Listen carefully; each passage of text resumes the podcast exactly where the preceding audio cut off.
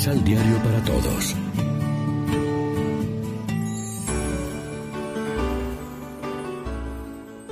Primera lectura. En el año jubilar todos recobrarán sus propiedades. Del libro del Levítico. El Señor habló a Moisés en el monte Sinaí y le dijo, Contarás siete semanas de año, siete por siete, o sea, cuarenta y nueve años. El día diez del séptimo mes, es decir, el día de la expiación, hará sonar las trompetas, y las harán sonar por todo el país. Declararán santo el año cincuenta, y proclamarán la liberación para todos los habitantes del país. Será para ustedes un año de jubileo. Cada uno de ustedes recobrará sus propiedades y volverá a su familia. El año cincuenta será para ustedes un año de jubileo. No sembrarán ni cosecharán lo que los campos produzcan por sí mismos. No harán la vendimia de las viñas, sin cultivar, puesto que es el año del jubileo. Será sagrado para ustedes comerán de los productos de la cosecha anterior.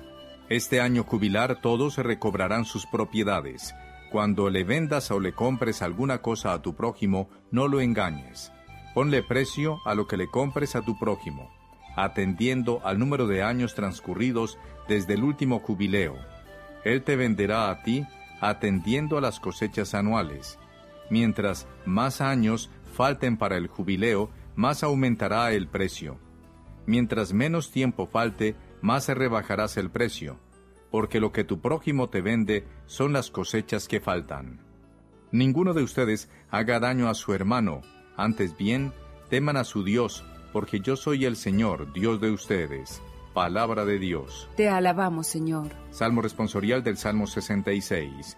Que te alaben, Señor, todos los pueblos. Ten piedad de nosotros y bendícenos. Vuelve, Señor, tus ojos a nosotros. Que conozca la tierra tu bondad y los pueblos tu obra salvadora. Que te alaben, Señor, todos los pueblos. Las naciones con júbilo te canten, porque juzgas al mundo con justicia.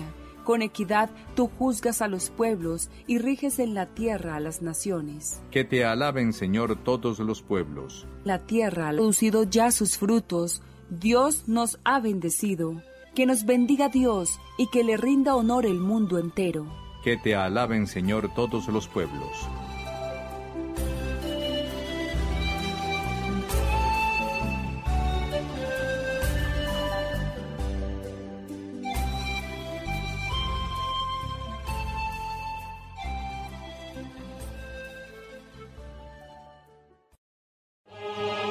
Proclamación del Santo Evangelio de nuestro Señor Jesucristo según San Mateo.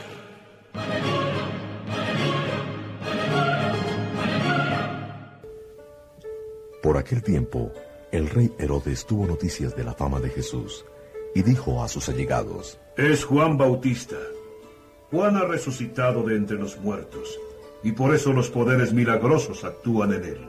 Hay que decir que Herodes había hecho detener a Juan y, cargado de cadenas, lo había metido en la cárcel pues Herodes había tomado como mujer a Herodías, la esposa de su hermano Filipo, y Juan le decía, No puedes tenerla como esposa.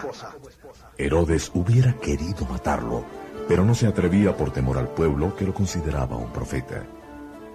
Pero llegó el cumpleaños de Herodes. La hija de Herodías salió a bailar en medio de los invitados y le gustó tanto a Herodes que le prometió bajo juramento darle todo lo que pidiera.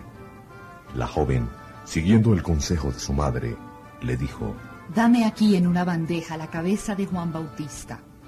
El rey, que se había comprometido bajo juramento en presencia de los invitados, ordenó entregársela, aunque muy a pesar suyo. Y mandó cortar la cabeza de Juan en la cárcel. Enseguida trajeron su cabeza en una bandeja, se la entregaron a la muchacha y ésta se la llevó a su madre. Después vinieron los discípulos de Juan, llevaron su cuerpo a enterrar y fueron a dar la noticia a Jesús. Lección Divina Amigos y amigas, ¿qué tal? Hoy es sábado 3 de agosto y como siempre hacemos del pan de la palabra nuestro alimento espiritual. El Evangelio de hoy describe cómo Juan Bautista fue víctima de la corrupción y de la prepotencia del gobierno de Herodes Fue condenado a muerte sin proceso durante un banquete del rey con los grandes del reino. El texto inicia informando sobre la opinión de Herodes respecto a Jesús. Ese es Juan el Bautista. Él ha resucitado de entre los muertos y por eso actúan en él fuerzas milagrosas. Herodes trataba de entender a Jesús desde los miedos que le asaltaban después del asesinato de Juan. Herodes era un grande supersticioso que escondía el miedo detrás de la ostentación de su riqueza y de su poder. Hoy como ayer, la justicia se sigue violentando, la muerte del justo se sigue decretando, la maldad triunfa sobre el bien. Pero aunque eso es lo que parece y aparece, sabemos que Jesús ha destruido el poder de la muerte, ha ganado para todos la justicia de Dios al entregar su vida inocente como un malhechor en la cruz. Él es nuestro auxilio y escudo. En Él descubrimos motivos y valor para ser personas justas y amantes de la justicia en medio de un mundo dividido y herido por el mal. Reflexionemos. ¿Somos capaces de renunciar a nuestros propios intereses para que se cumpla la justicia? ¿Nos conmueve la noticia de la muerte del justo e inocente? Oremos juntos. Te alabamos Dios de los profetas y de los mártires, de los pobres, los perseguidos y aplastados, cuyo único delito es amar el bien y la justicia.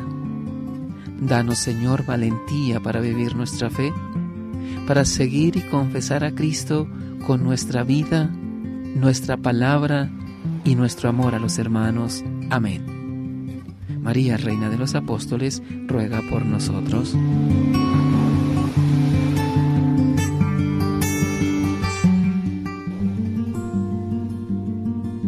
Complementa los ocho pasos de la Alexio Divina adquiriendo el emisal Pan de la Palabra en Librería San Pablo o distribuidores. Más información www.sanpablo.co Pan de la Palabra reflexión.